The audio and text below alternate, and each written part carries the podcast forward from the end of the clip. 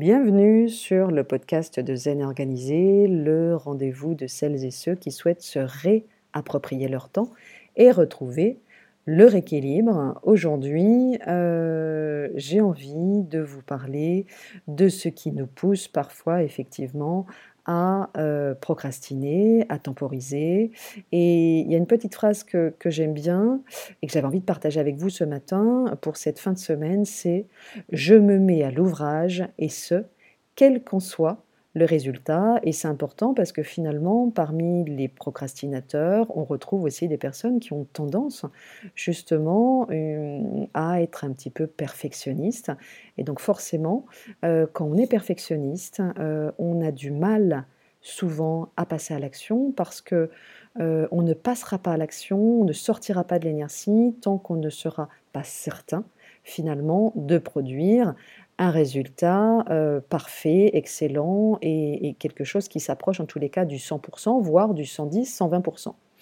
Alors, il y a une petite phrase de, de Jean Lafontaine qui dit Une esquisse ne fatigue jamais, elle promet tant de choses, on admire un tableau, on adore une esquisse. Et c'est une phrase que j'aime beaucoup aussi. Une action, et en particulier quand il s'agit d'une œuvre, est toujours perfectible.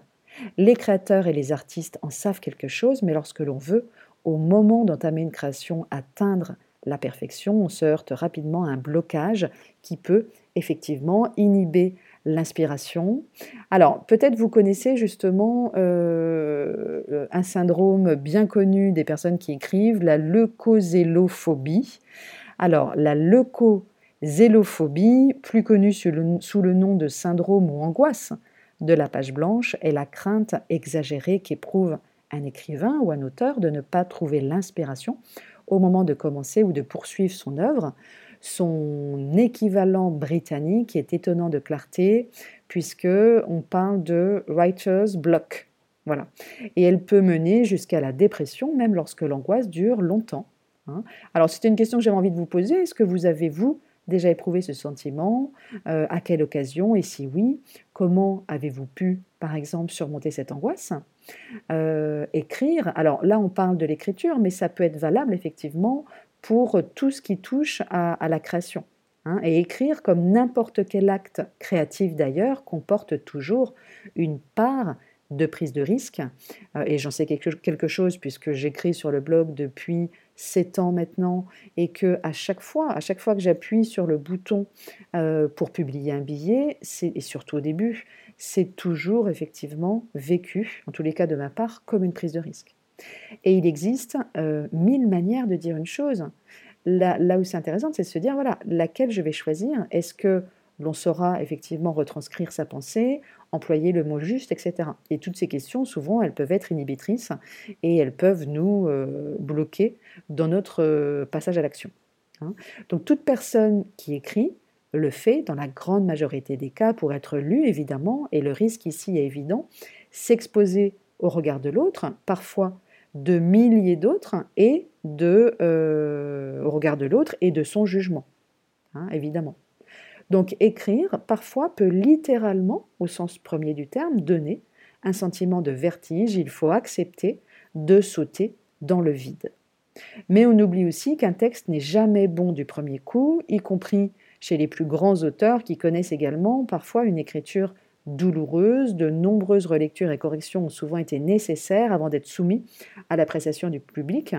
Euh, et écrire se nourrit aussi d'une pratique soutenue, constante. Hein, comme beaucoup d'activités, comme pour beaucoup d'activités, plus on écrit, et quelque part mieux on écrit, avec le temps et la pratique, l'écriture devient plus, fluide, pardon, et plus facile. Donc il y a quelque chose qui est important euh, dans ce que je, partage avec vous aujourd'hui, c'est d'abord d'oser se lancer hein, pour toute action que nous entreprenons, apprenons effectivement à nous mettre à l'ouvrage, quel qu'en soit le résultat, sans nous attendre à un résultat parfait, ni même presque parfait, ni même bien. Contentons-nous de commencer, car tant que nous n'avons pas essayé, nous ne pouvons pas déterminer si notre action sera une réussite ou un échec. Euh, et j'aime beaucoup aussi cette petite phrase d'Alexandro Jodorowsky. Alors je vais essayer effectivement de ne pas écorcher son nom. Pour les humains, la perfection est inaccessible, l'excellence oui.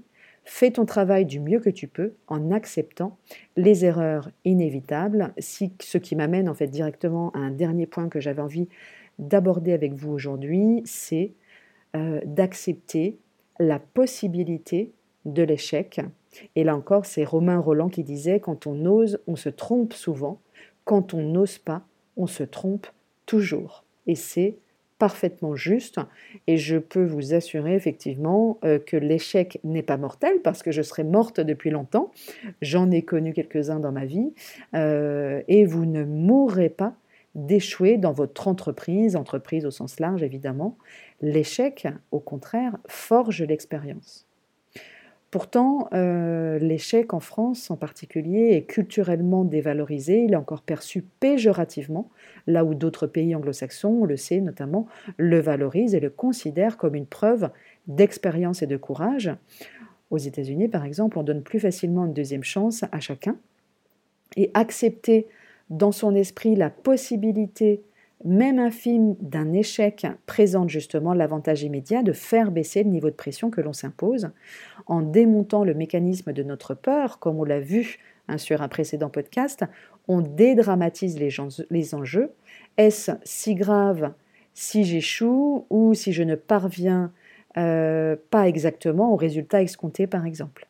Hein, Donc vraiment, je vous invite à changer votre regard sur l'échec, Abordez-le prioritairement pardon, sous l'angle de l'apprentissage comme une étape sur le chemin de votre réalisation et surtout félicitez-vous, vous avez essayé là où d'autres ont renoncé de peur d'échouer.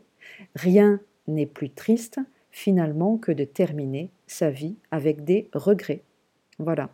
Je vous souhaite évidemment un très très bon week-end. Prenez bien soin de vous, reposez-vous et on se retrouve dès lundi pour un prochain podcast. À très bientôt.